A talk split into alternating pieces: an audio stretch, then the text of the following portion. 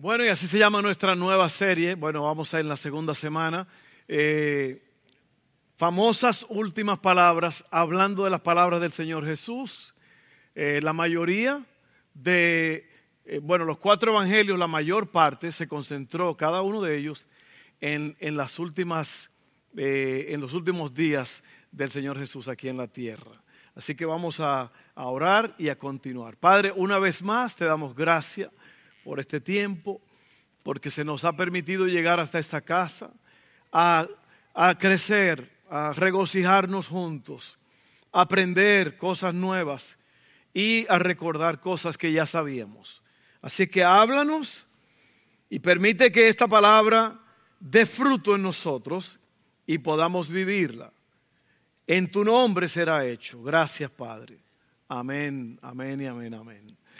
Antes de comenzar, quería leerles una, o antes de entrar en el mensaje específicamente, quería leerles unas palabras para dejarles saber que este tiempo aquí, este tiempo de venir a la casa de Dios a, adorarlo, a levantar su nombre en alto, a proclamar su nombre, todo eso sucede, pero hay un tiempo también de oír la palabra de Dios, que es ahora lo que vamos a hacer. La palabra se ha estado oyendo desde hace rato con los cantos y todo eso, pero es muy importante eh, que usted oiga esto y lo sepa.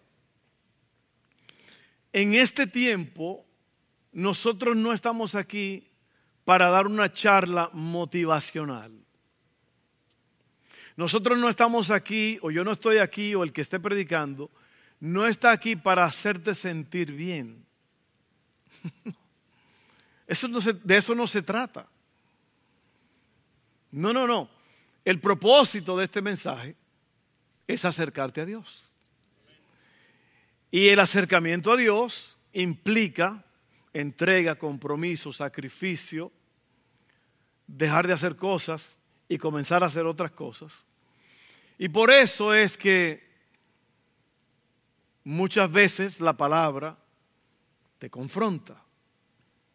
La palabra te, te mira de frente y te habla de cosas que a lo mejor tú no estás haciendo bien. Y esa palabra es para ayudarte. Muchas personas a lo largo de la historia de esta iglesia vienen una vez y deciden que no van a volver más. ¿Por qué? Porque no le conviene la palabra. Mm.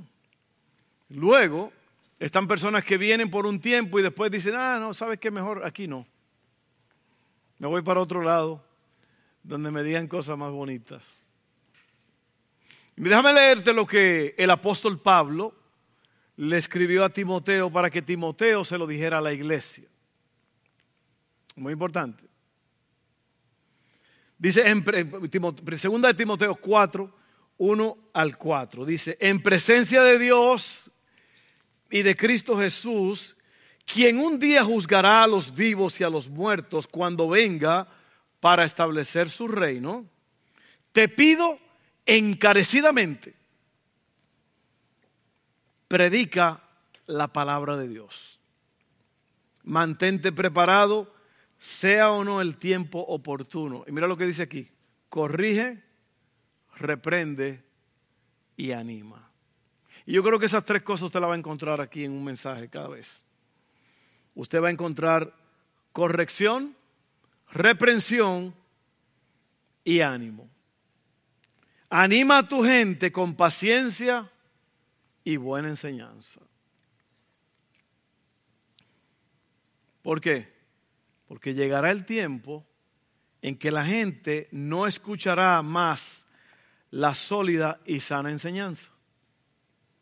Seguirán sus propios deseos y buscarán maestros, oiga bien, buscarán maestros que les digan lo que sus oídos se mueren por oír. Rechazarán la verdad e irán tras los mitos. ¿Sabe lo que es un mito? Una historieta. No una historia, una historieta, algo, un cuento de hadas. Y yo me alegro que, como siempre, tenemos una iglesia llena. yo creo que ustedes saben que aquí a la gente se le da comida y se le da buena alimentación. Amén.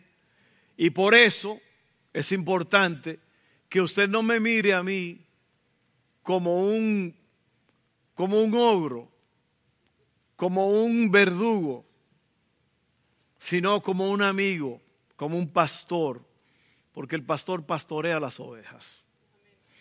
Y pastorear implica a veces romperle una patita a la oveja. Yo nunca le he roto una pata a nadie aquí, pero usted sabe lo que quiere decir eso.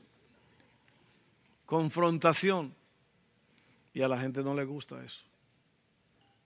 A la gente no le gusta eso. Porque es como que dicen, hey, yo vengo aquí voluntariamente y todo eso, y me vas a pelear, me vas a decir, yo estoy trabajando aquí en la iglesia y ahora me vas a quitar del puesto porque esto y aquello. Pero esas son cosas necesarias. Por eso les quiero preparar la mente con estas cosas, porque a lo mejor usted va a oír algo hoy que no le va a gustar. Y es parte del proceso.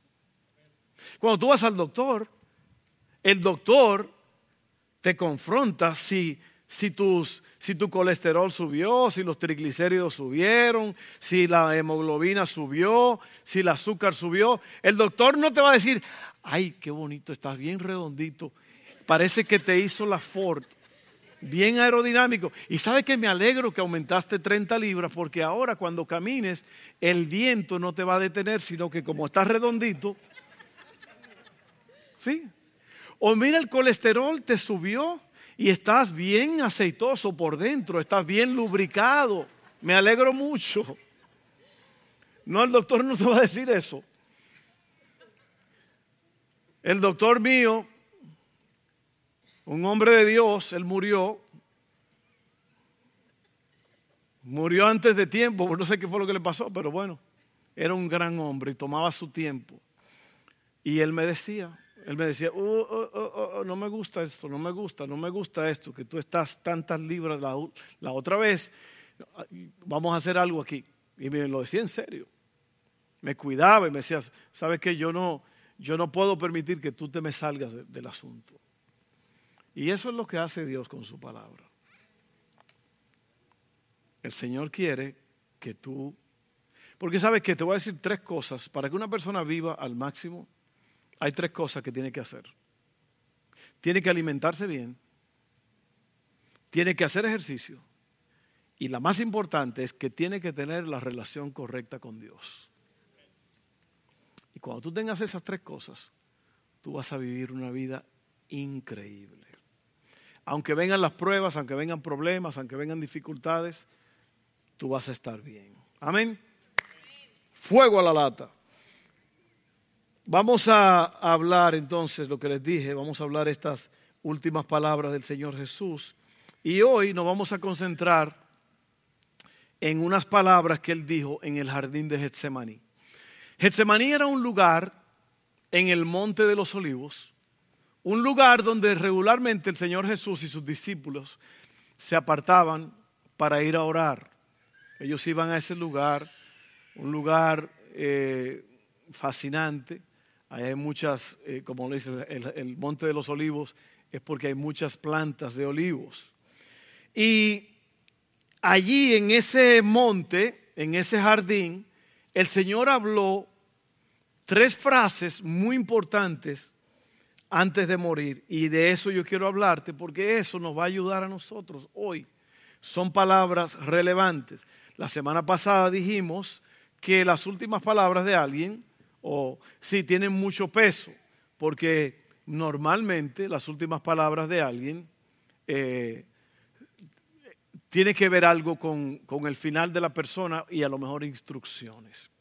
Dicen que Steve Jobs, el creador de Apple, que hizo los teléfonos y todas esas cosas, él murió de una enfermedad muy fuerte y dicen que él, cuando ya se iba a ir ya, su último suspiro, abrió los ojos y dijo, oh wow, oh wow, oh wow.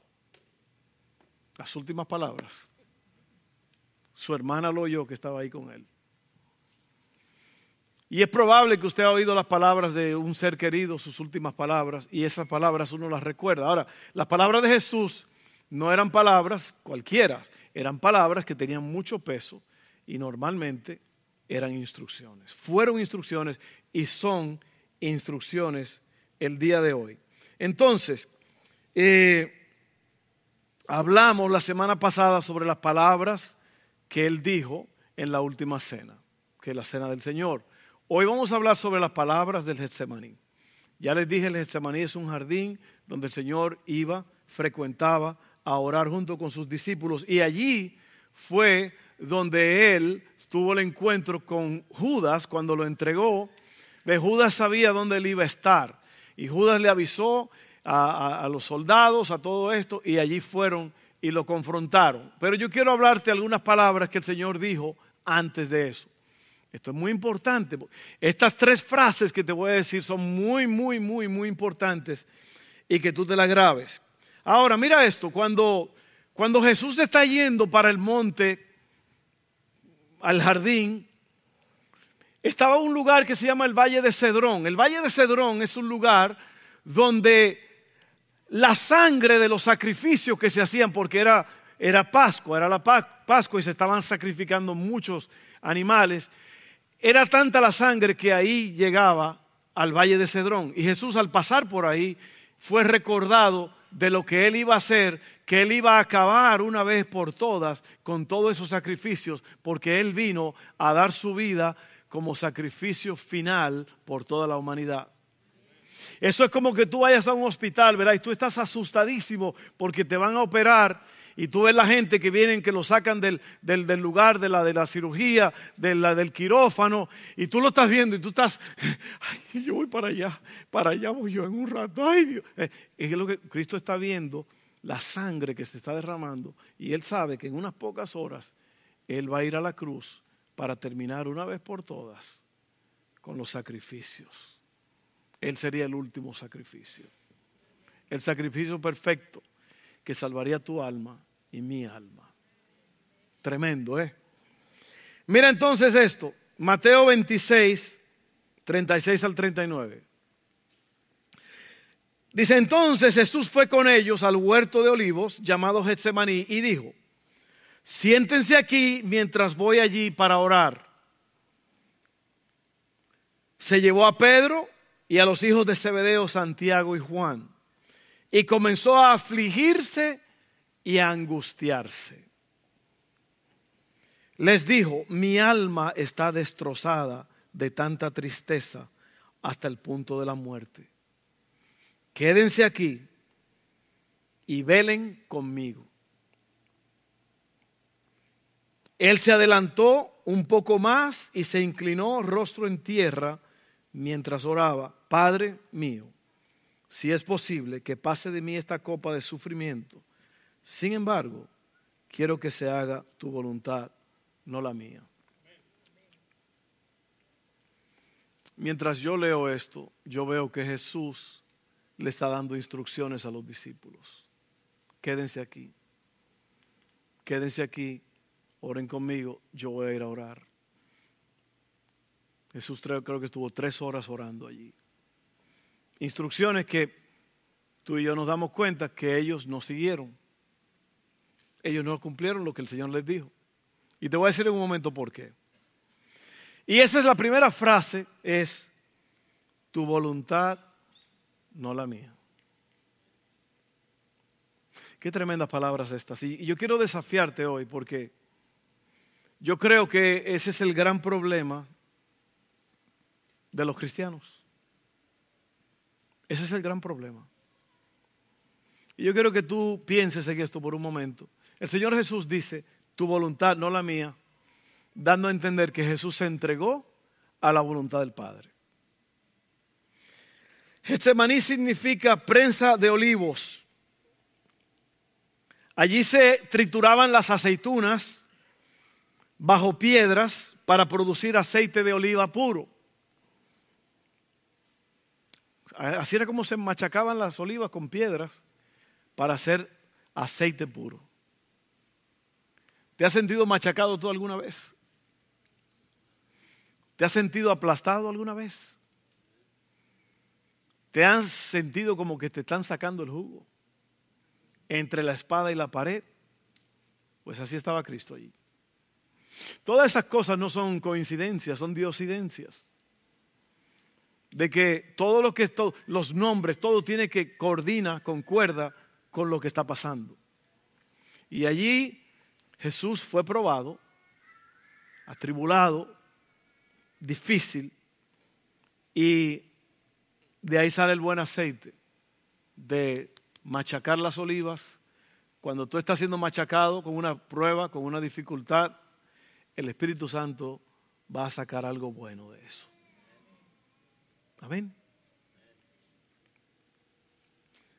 Entonces, aquí está el asunto. Hasta ahora Jesús había hablado de su misión de morir como sacrificio por el pecado del mundo con calma y con gran valentía. Pero ahora el asunto tiene mucha tensión emocional. ¿Por qué? Porque se acerca la hora. Y él usó esa frase también, se acerca la hora. Se acerca la hora. Mira lo que quiere decir eh, esa, frase que, que nos habla de lo que Jesús está pasando. Ademoneín es la frase en griego. Implica a alguien que está inquieto, distraído, encogiéndose por algún, o sea, como se lo está comiendo un problema, pensamiento de problema del cual no se puede escapar. Oye esto. Literalmente quiere decir desenredo ineludible del alma. Tuvo una reacción física tan grande, dícele que su sudor era como grandes gotas de sangre.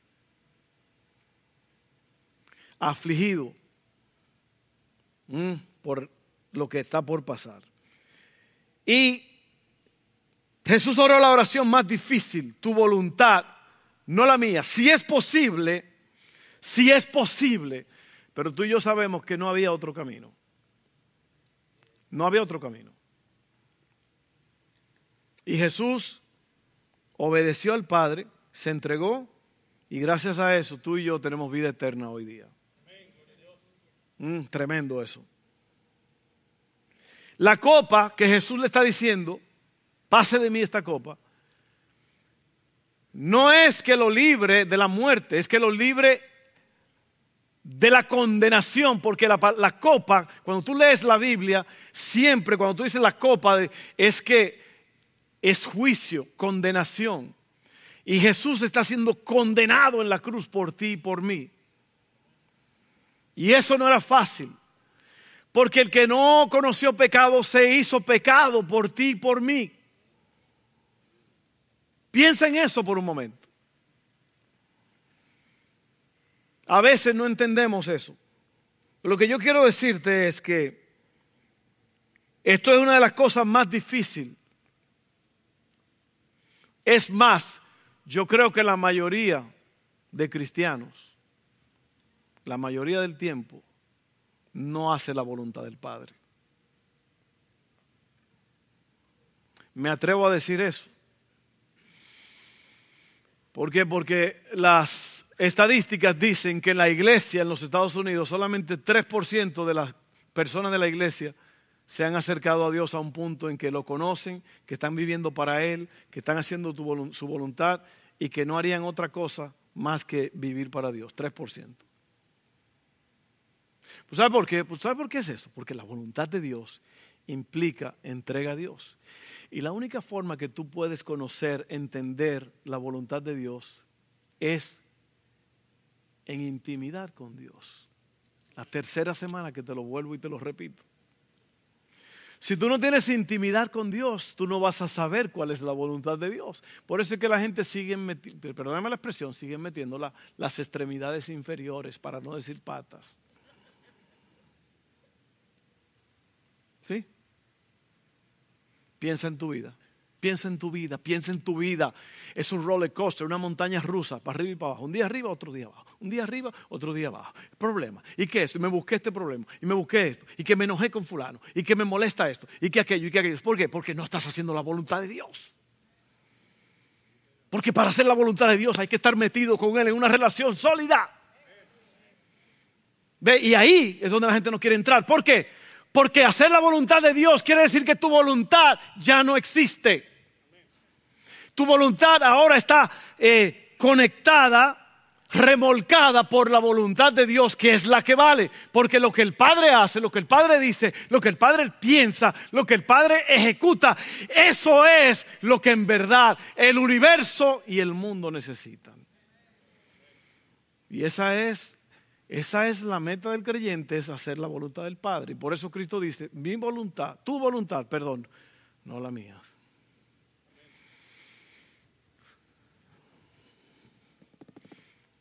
Y yo te lo digo, hermano, mira, cada semana tú estás aquí oyendo y tú vuelves y te vas por esas puertas a hacer tu voluntad otra vez.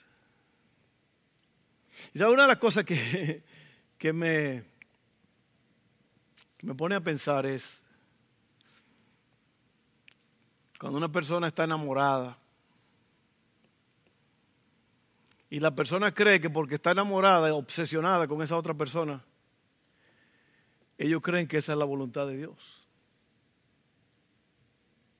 Y ahí es donde están los fallos más grandes de la historia. En pensar que es la voluntad de Dios porque tú te sientes eso. Y yo te voy a decir la verdad. La voluntad de Dios hacerla, la mayoría del tiempo no lo vas a sentir. No vas a sentir que eso es la voluntad de Dios. ¿Por qué? Porque estás yendo en contra de la corriente, estás luchando contra tu propia carne. No es fácil. Eso es como la ley, la regla de oro de Mateo 7:12. Grábatelo, grábatelo, grábatelo, que no se te olvide Mateo 7:12, Mateo 7:12. Todas las cosas que quieras que los hombres hagan o las personas hagan contigo, hazlo también con ellos. Hacer la voluntad de Dios es como la regla de oro. Y mira, la regla de oro, si tú la vives, si tú la cumples, Mateo 7:12, Mateo 7:12, Mateo 10, 7:12, que no se te olvide, todo lo que a ti te gusta que te hagan, hazlo a los otros. Si tú cumples eso, se acabaron todos los problemas. Los problemas familiares se acabaron, los problemas del trabajo se acabaron, los problemas relacionales se acabaron. ¿Por qué? Porque ya no eres un egoísta. Porque el egoísmo es lo que consume a la gente. Mira a la persona que está a tu lado que es un egoísta. O sea, yo no, yo no quise decirlo así literalmente.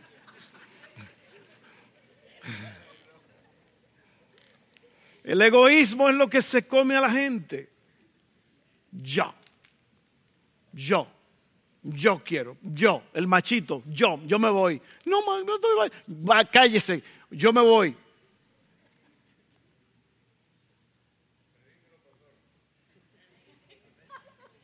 Sí, sí, sí, sí, sí. Todo está relacionado con el egoísmo. Y Jesús, el maestro, brillantemente te dice, egoísta, todo lo que a ti te gusta que te hagan, hazlo tú también con la gente. Y ahí, muerto el perro, se acabó la rabia.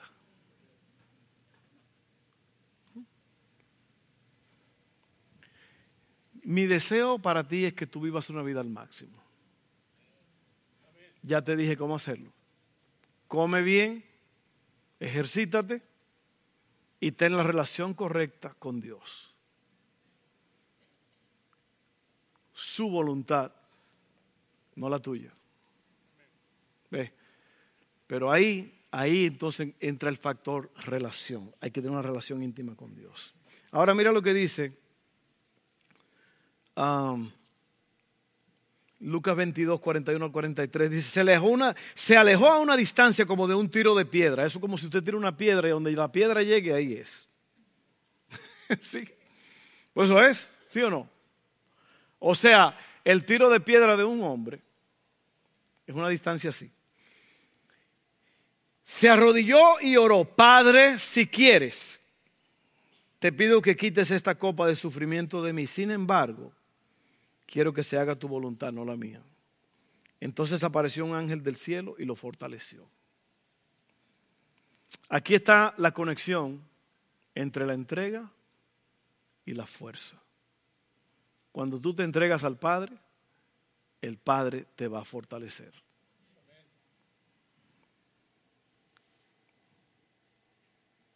Ahora mira esto. Cuando oramos hay un choque. ¿Por qué? Porque es la voluntad del Padre contra la voluntad tuya. Y ya yo te dije, piensa en las 24 horas del día, ¿cuántas de esas 24 horas tú estás viviendo haciendo la voluntad del Padre? Las ocho que estoy dormido, pastor.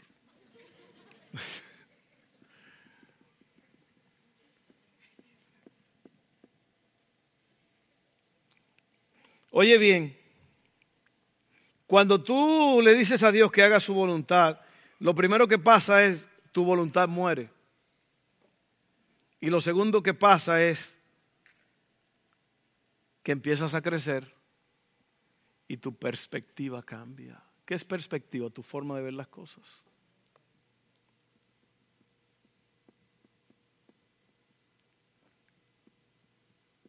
¿Sabes lo que yo quiero, hermano? Yo quiero que tú seas un triunfador, un campeón. Yo no quiero venir a darte una, una, una charla motivacional. Lo que yo quiero es que cuando tú salgas por ahí, tú te vayas así. ¿Se cree este pastor?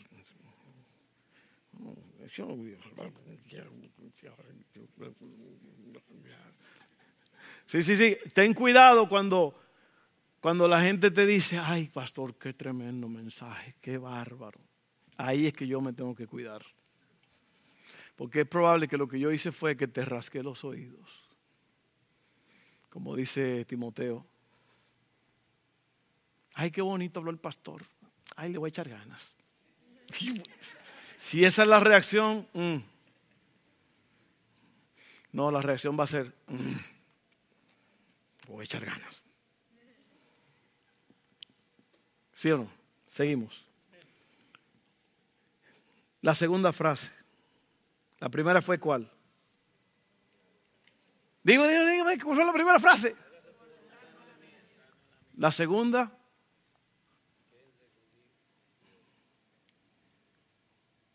Velar y orar. Velar y orar. Velar y orar. Velar y orar. Velar y orar.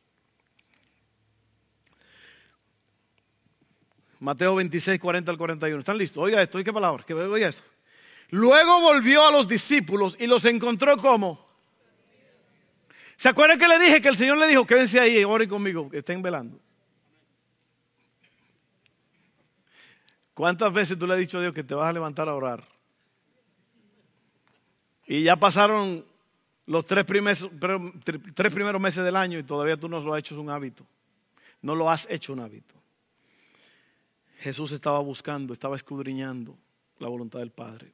Pero así es como se hace, velando y orando. Amén.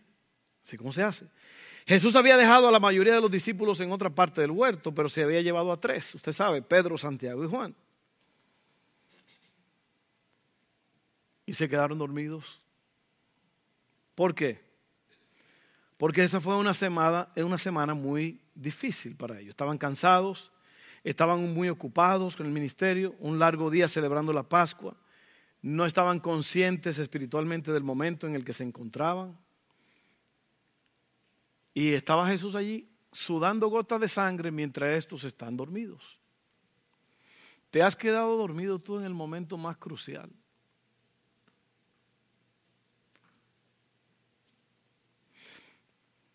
Hace tres años cuando apareció el COVID,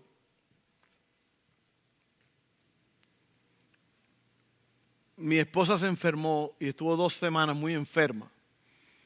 Y usted sabe que con todo lo que se decía y todo, pues la tuvimos que aislar. Ella se quedó en el cuarto de nosotros sola y yo me mudé a la sala. Y en la sala yo hice mi, mi morada. Sí, pero lo que yo hacía era que yo, la familia se dormía y yo me quedaba en vela que es exactamente, básicamente lo que, lo que habla aquí, es porque, porque yo como sacerdote de la casa, yo tenía que asegurarme que todo estaba bien. O si no estaba bien, por lo menos yo estaba allí para hacer lo que hubiera que hacer. Entonces yo estaba, yo me quedaba despierto y yo estaba oyendo si ella tosía, si ella decía algo, ¿para qué? Para yo ir a ayudarla. Yo iba, eh, teníamos un diffuser, una de esas que, tira el aceite, se, lo, vaporiza. Yo le cambiaba eso cada cierto tiempo. Yo me aseguraba que estaba, que tenía su comidita y todo eso. Yo, yo iba, me paraba. ¿Qué estaba haciendo yo? Yo estaba velando. ¿Por qué? Porque era una situación difícil. ¿Qué si ella empezaba a toser y se ahogaba y se moría? Porque yo no estaba velando. Y es lo mismo con tu casa, con tu vida, con tu vida espiritual, tu, cuerpo físico, mental, emocional, tu familia. Tú tienes que estar, eh, todos los días yo lo hago, yo tengo que orar por mi casa todos los días, todos los días, todos los días, todos los días, todos los días. ¿Por qué? Porque yo tengo que estar orando y velando por las cosas que Dios ha puesto bajo mi cuidado. Y por eso es que muchas veces pasan las cosas porque tú no estabas velando y orando. Es como cuando tú te, te duermes manejando y cuando viene a ver, tiene una mata de pino en la boca. O una rama, perdón. ¿Cuántos de ustedes se han dormido manejando? Ahora sí son espirituales, ¿eh? Confiéselo. Yo tengo un amigo que se grababa, él ponía el teléfono ahí y se grababa. Todo el camino. Ah, bárbaro, ¿te quería grabar muriéndote o qué? ¿Usted ha oído a la gente que se han matado, que se durmieron? ¿Por qué? No estaban velando. Claro, eso no, uno no va a decir, fue culpa de este, porque no, no, porque el cansancio, lo que digo, los discípulos estaban cansados. Y por eso, hermano, por eso que Jesús le dijo, oren y velen porque hay un problema. Yo necesito su ayuda. Yo necesito que me respalden, yo necesito que me ayuden. Y los muchachos se durmieron. Tres veces vino y los despertó, estaban dormidos.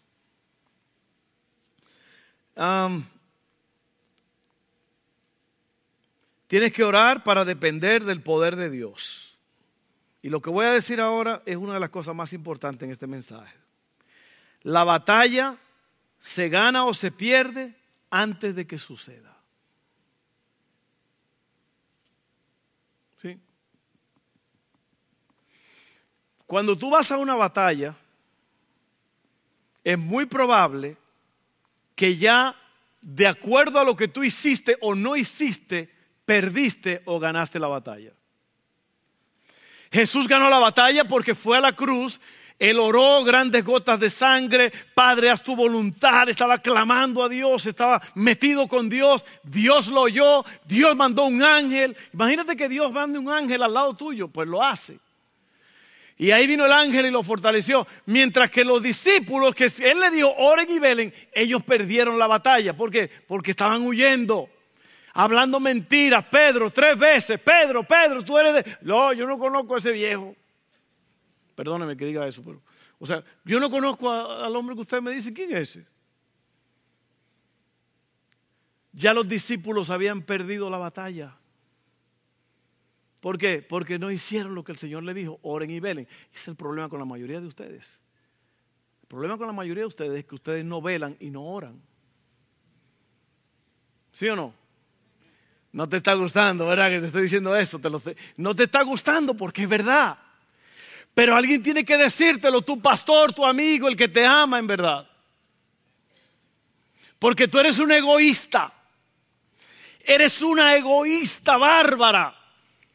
No haces la voluntad del Padre y por lo tanto tú vives metiéndote en problemas. Te duermes manejando. Tu hijo se lo está llevando la corriente y tú no sabes. Porque no estás velando, no estás orando. Tu vida es un desastre. Perdóname que te lo diga, pero es la realidad con la mayoría de las personas que están en este lugar aquí.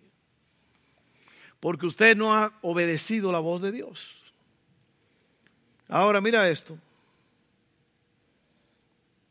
Me aman todavía, me aman. Eh, esto, es una esto no es una charla motivacional. Esto es para corregirte, para reprenderte y para animarte al final del día. Amén. No es fácil. No es fácil. Esto no es fácil. No es difícil, pero no es fácil. Dios te está buscando a ti para que ores cada día con Él, que lo busques, para que puedas saber cuál es su voluntad y hacerla.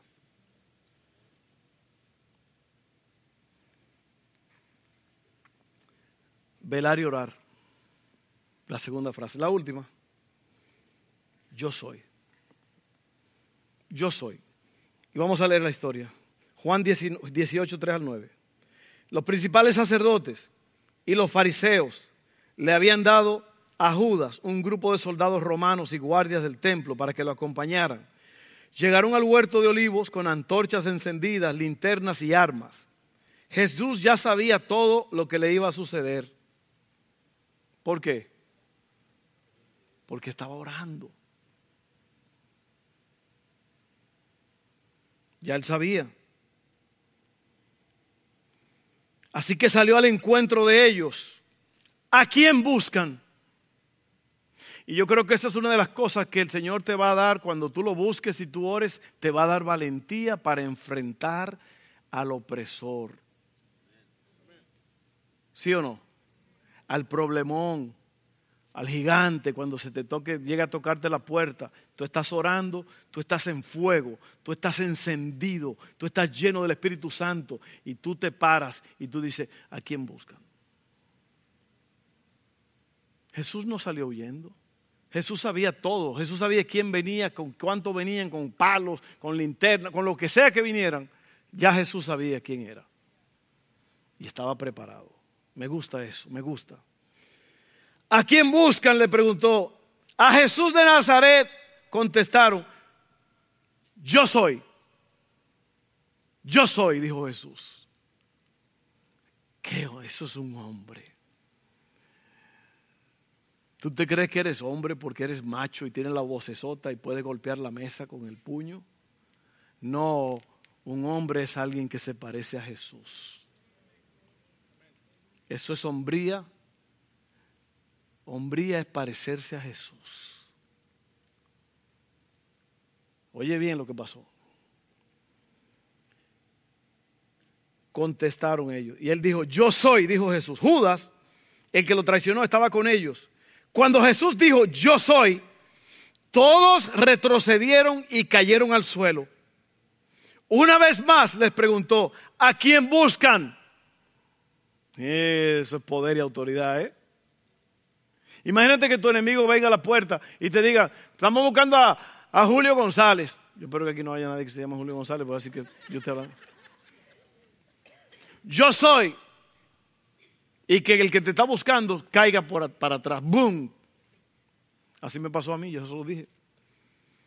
Yo fui a orar por un hombre en una casa, un hombre alcohólico. Y cuando empecé a orar por él, el tipo se desplomó. Se cayó. Y, cuando abrió los ojos, vi dije, bueno, este se fue. Sí, porque se le apagaron las luces. Literalmente se le fue el avión. Y yo dije, bueno. Hizo así, mira, abrió los ojos y miró así como desubicado. Y yo, le dije, ¿qué te pasó, mijo? Me dijo, es, que yo lo iba a atacar a usted, yo pensé atacarlo. Y eso fue lo último que pensé y lo último que hice. y qué fue lo que pasó? A mí me pasó, no, no es una, es una realidad. Se cayeron todos. A Jesús de Nazaret. Ya les dije que yo soy, dijo Jesús. Yo soy la persona a quien buscan. Dejen que los demás se vayan. Lo hizo para que se cumplieran sus propias palabras. No perdí ni a uno solo de los que me diste. Yo soy. ¿Sabe lo que? Ese es el gran yo soy del Antiguo Testamento. ¿Eh? Yo soy. Moisés le dijo al Señor, ¿qué le digo a, los egipcios cuando yo vaya? ¿Quién, ¿Quién me manda? Yo soy. Yo soy quiere decir, yo soy. Yo soy. El mero mero. El dueño del universo. El que todo lo puede.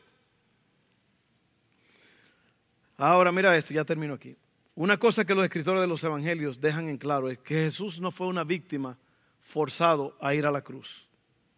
Él escogió el jardín de Getsemaní porque sabía que Judas lo iba a guiar allí a los otros dio un paso adelante para encontrarse con ellos. Él no corrió, asumieron que él correría y que se necesitaría un grupo de gente para detenerlo, pero Jesús dio un paso adelante. Con esa frase, yo soy el que soy, Jesús estaba declarando su identidad divina. Él estaba completamente en control, en completa soberanía sobre la situación. Así que hoy vemos tres frases muy importantes para ti y para mí. Tu voluntad, no la mía. Oren y velen y yo soy. Te animo a que tú hagas la cosa más emocionante, más espectacular, más grande de la vida, que es entrar en una relación sólida con el Padre. Y vas a ver. Vas a ver lo que va a pasar. Es, es, es emocionante. Pero yo estoy como Juan el Bautista que dijo, yo soy la voz de uno que clama en el desierto. Lo que yo quisiera es que todos ustedes lo hicieran.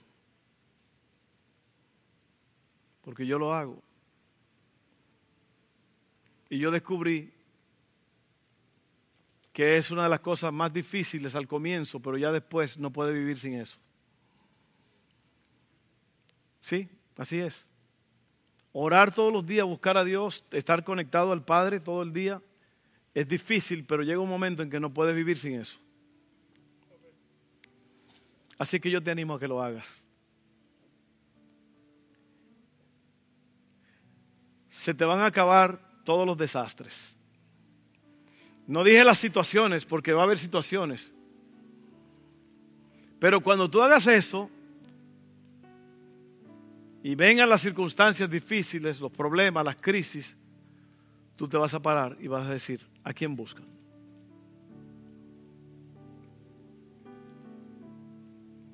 La mayoría de nosotros tenemos miedo. Y sabe que no, no hay mal, no hay nada mal con eso. Jesús le dijo a los discípulos, le dijo, mi alma está muy atribulada hasta la muerte. Estaba temblando, estaba, él, él, se abrió. Él le dijo a ellos cómo se sentía. No hay nada malo en, en abrirte y decirle a alguien cómo te sientes. Es más, yo me, yo me he dado cuenta que hay una gran victoria cuando tú le dices a alguien, ¿sabes qué? Me siento mal, ora por mí. Hey, ¿sabes qué?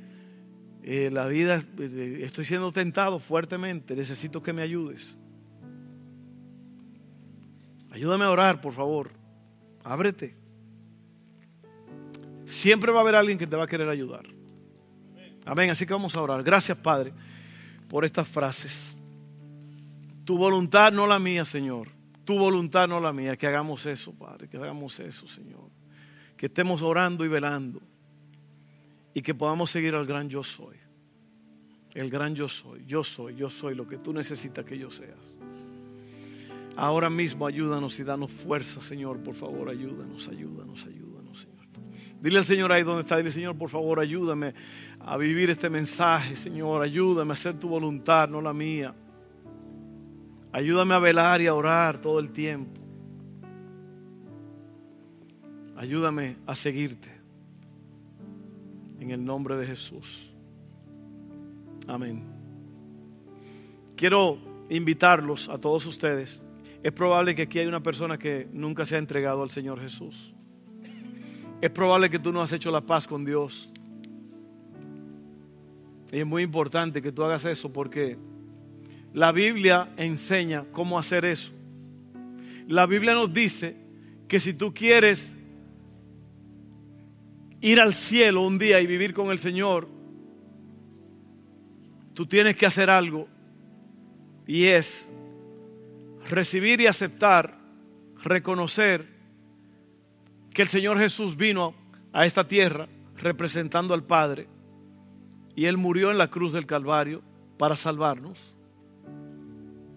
Aceptar eso. Dice la Biblia que hay que aceptar eso, hay que reconocerlo.